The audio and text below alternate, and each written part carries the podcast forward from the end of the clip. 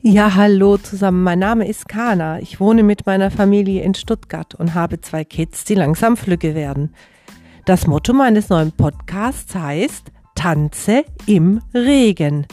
Mein Podcast möchte dich dabei unterstützen, eine positive Lebenseinstellung zu behalten, ja und mit Fehlschlägen besser zurechtzukommen und Dinge zu meistern, die du eigentlich nicht oder nur schlecht kannst und daher fälschlicherweise meinst, es nicht hinzubekommen.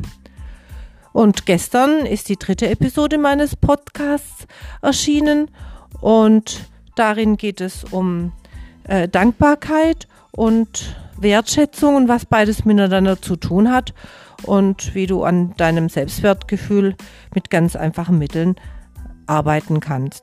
Hör doch mal rein. Ja, das wollte ich dir eigentlich nur mitteilen auf diesem Wege. Tschüss und bis bald, deine Kana.